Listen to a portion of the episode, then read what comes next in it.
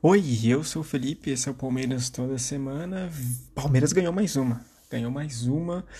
É, 1 a 0 contra o Santos, esse jogo que foi realizado na Vila Belmiro, uma Vila Belmiro lotada para assistir ao Santos, que até então nunca havia perdido é, na Vila sob o comando do Bustos, né, o técnico argentino do Santos.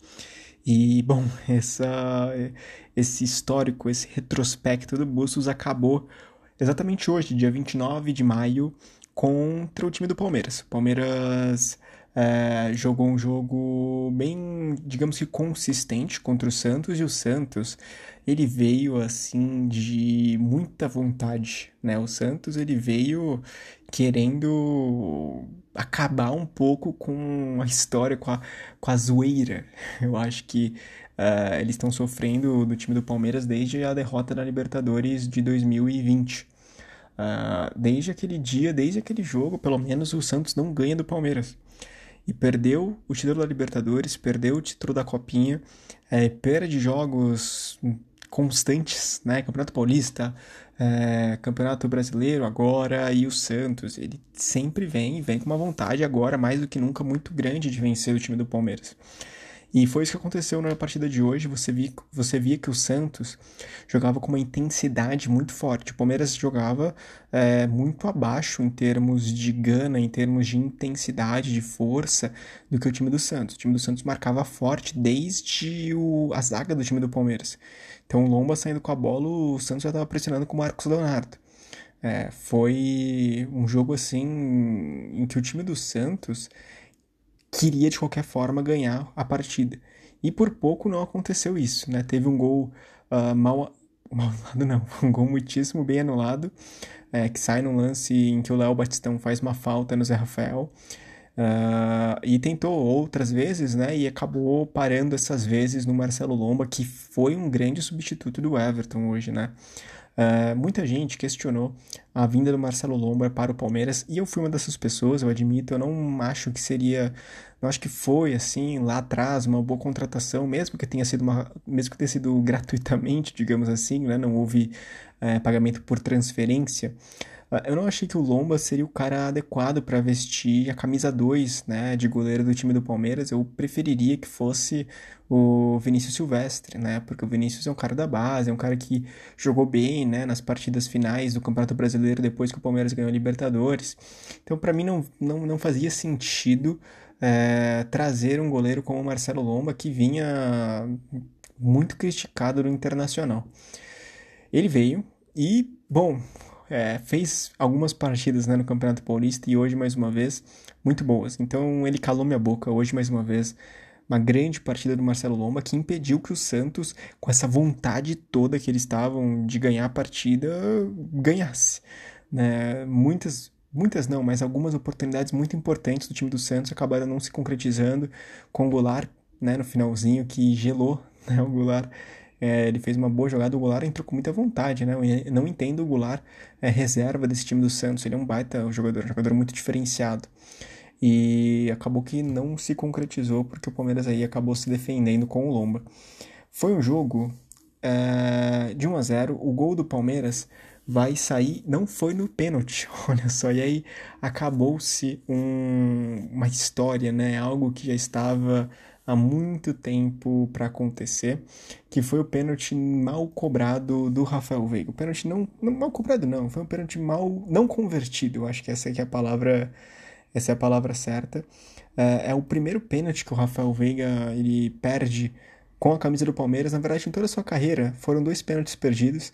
Um lá no Atlético Paranaense e outro agora uh, pelo, pelo Palmeiras. Ele até brincou, né? Depois que ele errou o pênalti, ele deu uma, uma entrevista ele falou que goleiro nenhum pegou o pênalti dele, né? Esse pênalti foi na trave, então ele continuaria 100% invicto.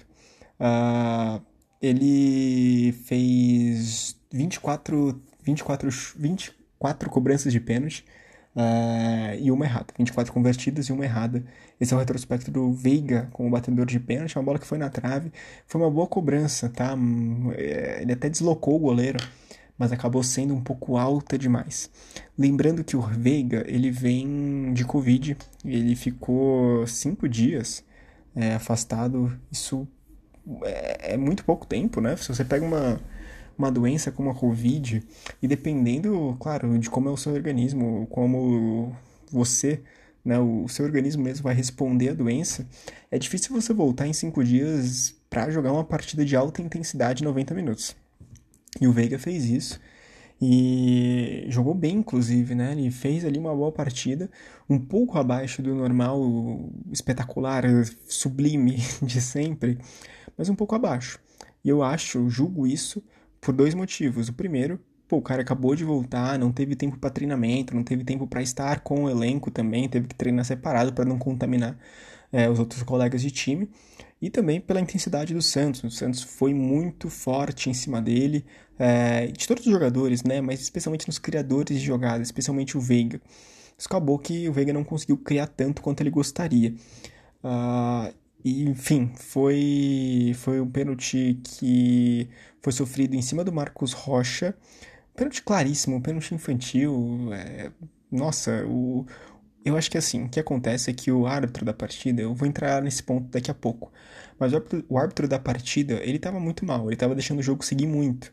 E o jogador do Santos, ele, pô, se sentiu na liberdade de dar um empurrão forte no Marcos Rocha no, na, na grande área.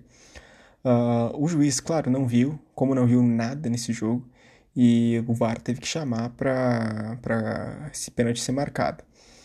Depois que o Veiga erra esse pênalti, o, o, o, Santos ele cresce um pouco psicologicamente, né? Afinal de contas, erra o pênalti, o time adversário erra o pênalti, você vai para cima para tentar marcar o um gol. Vai dar um certo perigo para o time do Palmeiras, mas o Palmeiras ele consegue administrar bem. Eu acho que essa é a grande questão assim do time do Palmeiras, que por mais que o Palmeiras seja um time que não esteja, digamos que 100% bem comparado com o adversário na partida, é um time muito consistente, é um time bem treinado, é um time que sabe onde ele quer chegar uh, e tem um entrosamento muito forte.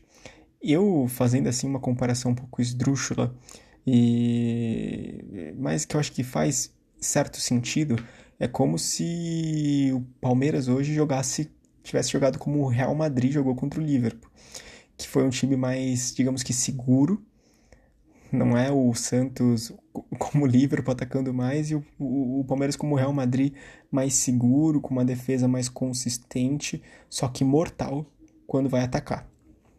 Uh, o gol do Palmeiras vai surgir num cruzamento novamente nos pés do Gustavo Scarpa, como sempre. O Gustavo Scarpa também um pouco mais abaixo que o normal, porque Gustavo Scarpa e Veiga acaba rolando um certo atrito em termos de funções idênticas, digamos assim.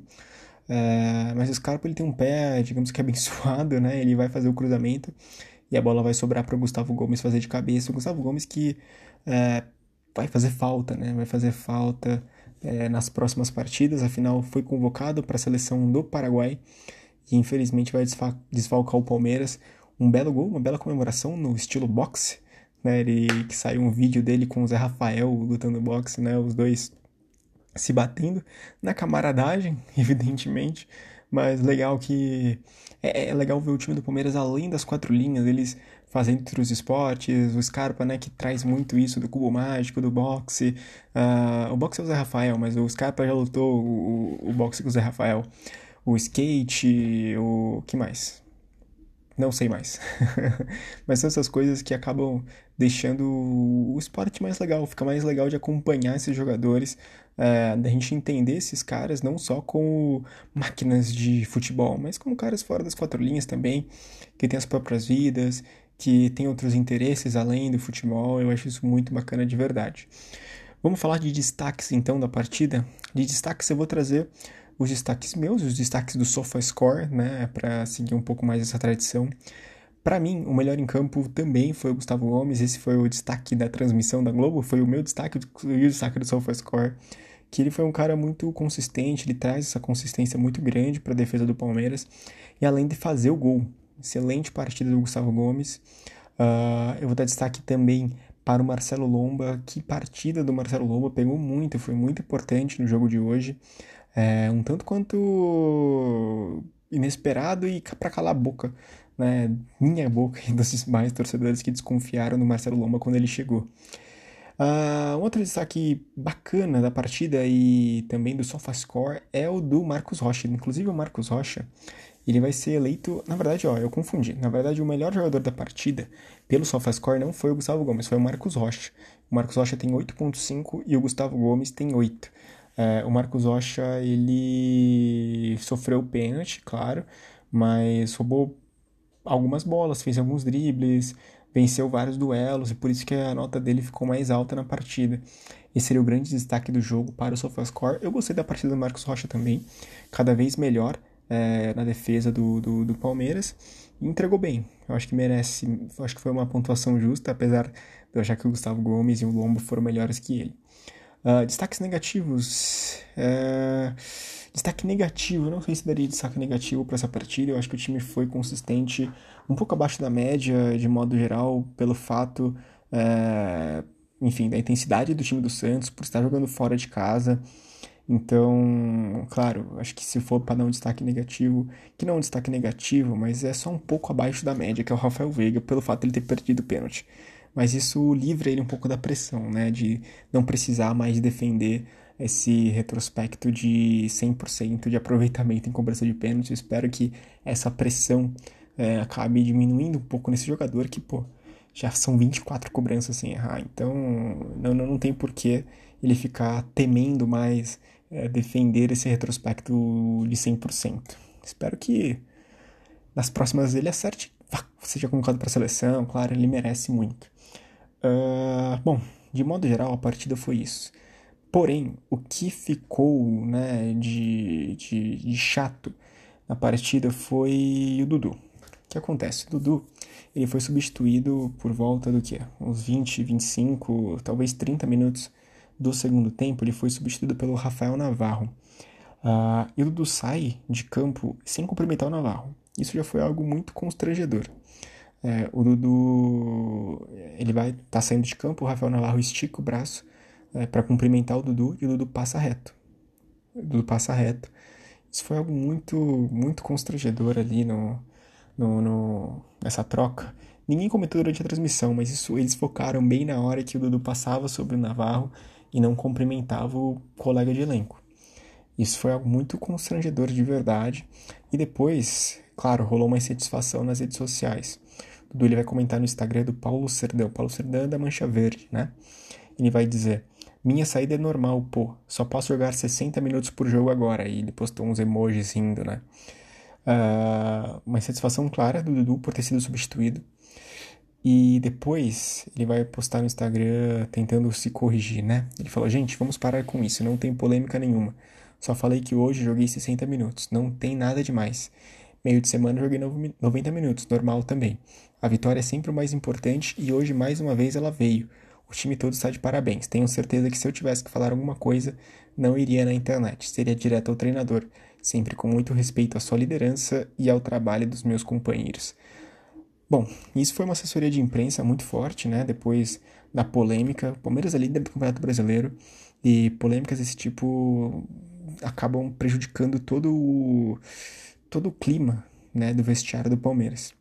Então, é, esse comentário do Dudu, é, esse novo comentário no, no, Instagram tentando se corrigir, foi um comentário de assessoria de imprensa. O Dudu não, não, não ficou evidentemente satisfeito por ter sido substituído. Comentou no Instagram do Paulo Serdã, da Mancha Verde, que ele não estava satisfeito, não está satisfeito por ser substituído toda hora uh, durante o segundo tempo e depois foi assessorado para dizer o contrário. O outros jogadores do Palmeiras eles vão comentar, inclusive essa fala do Dudu. O Scarpa ele vai dizer no Instagram dele: o importante é sempre a vitória, independente de quem jogue. Então você vê o que aconteceu, né? que aconteceu? O Dudu ele foi substituído no segundo tempo, ele ficou muito insatisfeito por ter sido substituído e ele criou uma confusão no vestiário do Palmeiras depois de fazer essas postagens. Essas coisas não passam despercebidas, então por mais que você, tenta, tente corrigir depois, a assessoria de imprensa lá entra, relações públicas, é, marketing, todos esses times eles se unem, a merda já foi jogada no ventilador, ela já se espalhou. Então, é, quando você cria essas figuras dentro do elenco, essas figuras insubstituíveis, isso acaba sendo algo grave, né? Porque acabam se criando protegidos dentro do elenco, como se o Dudu uh, fosse um atleta insubstituível, como se Dudu não fosse um ser humano também que errasse, o que dentro do sistema tático, em algum momento não faça mais sentido e precisa ser substituído. E os outros jogadores não, outros jogadores como se todos fossem substituíveis, menos o ídolo, menos o grande Dudu. É, isso criou uma satisfação grande, deu para perceber, o Scarpa comentou, mas não foi só o Scarpa, o Veiga também, o Zé Rafael também comentou essa declaração do Dudu, não citando ele, é, mas um comentário diretamente para o que ele comentou no Instagram do Paulo Serdã. Uh, e não dá para dizer outra coisa desse, dessa atitude do Dudu como uma atitude de um garoto mimado. O Dudu ele é um cara com o maior salário do elenco do Palmeiras. Ele ganha 2 milhões de reais por mês, é muita grana. Uh, ele joga muito, ele tá sempre titular em todos os jogos. Mas chega uma hora que não faz mais sentido ter o Dudu em campo. É bom dar uma renovada, é bom você colocar outro jogador. E o Navarro entrou na partida de hoje e entrou bem. Uh, então, esse comentário do Dudu cria um clima tenso quando não é possível, não é preciso fazer isso. O Palmeiras é líder. O Palmeiras ele tá bem, fez a maior campanha da história da Libertadores e você não pode uh, se achar o cara insubstituível dentro do elenco. Né? Chega uma hora que não faz mais sentido. O Scarpa, ele é um cara que. Uh, ele quer ir pra Europa, ele já falou isso, já deixou claro esse seu desejo. Porém, cara, o Scarpa ele não vai criar birra entre os, os colegas ali de elenco, porque depois de ele fazer um hat-trick, ele ser substituído uma vez ou outra, ele ficar no banco uma vez ou outra no lugar do Veiga. Todo mundo reconhece a qualidade dele, mas existem situações e circunstâncias que esse jogador ele pode entrar e desempenhar de um modo melhor do que ficar jogando 90 minutos seguidos. É, então foi um, uma atitude que eu considero lamentável do Dudu. A gente ainda vai ter repercussão disso durante a semana, com certeza muita gente vai comentar, muita gente vai tentar criar um clima ainda mais pesado é, do que já ficou a situação. Por mais que ele tente se corrigir essa, essa, essa insatisfação, ela já foi posta a público para toda a torcida do Palmeiras ver. É, o Dudu ele não é inocente, ele entende que comentários eles acabam repercutindo, né? ainda mais comentários no post do presidente da Mancha Verde, né? Uh, isso derruba treinador, isso derruba jogador, isso cria clima ruim no elenco. Então, cara, se uh, o presidente, Leila Pereira, não sei se ela vai ter coragem de fazer isso, mas tem que dar um, uma puxada de orelha nesse garoto. Eu acho que. Uh, eu não sou rancoroso, né? Mas se o, a comissão técnica do Palmeiras, se o Abel quiser colocar o Dudu de gancho no banco por uns dois, três jogos, cara, não me surpreenderia. Foi uma atitude muito, muito lamentável é, para um momento que não é necessário. Bom, mudando a página, o Palmeiras vai jogar novamente neste domingo. Então vai ter um tempinho aí de descanso. O Palmeiras vai jogar contra o Atlético Mineiro. Vai ser um jogo no Allianz Parque. Vai ser às 16 horas. O Palmeiras vai sem, vai sem zagueiros. Né? O Murilo se machucou na partida de hoje contra o Santos. Gustavo Gomes está na seleção. Kusevich está na seleção. O Renan foi emprestado para o Bragantino. Nos sobrou apenas jogadores da base. Esperamos que o Luan volte para essa partida para dar uma consistência maior. Não que eu não confie na base, mas é para você ter um jogo tão importante quanto esse contra o Atlético Mineiro, é importante você ter um sistema defensivo mais coeso, mais entrosado.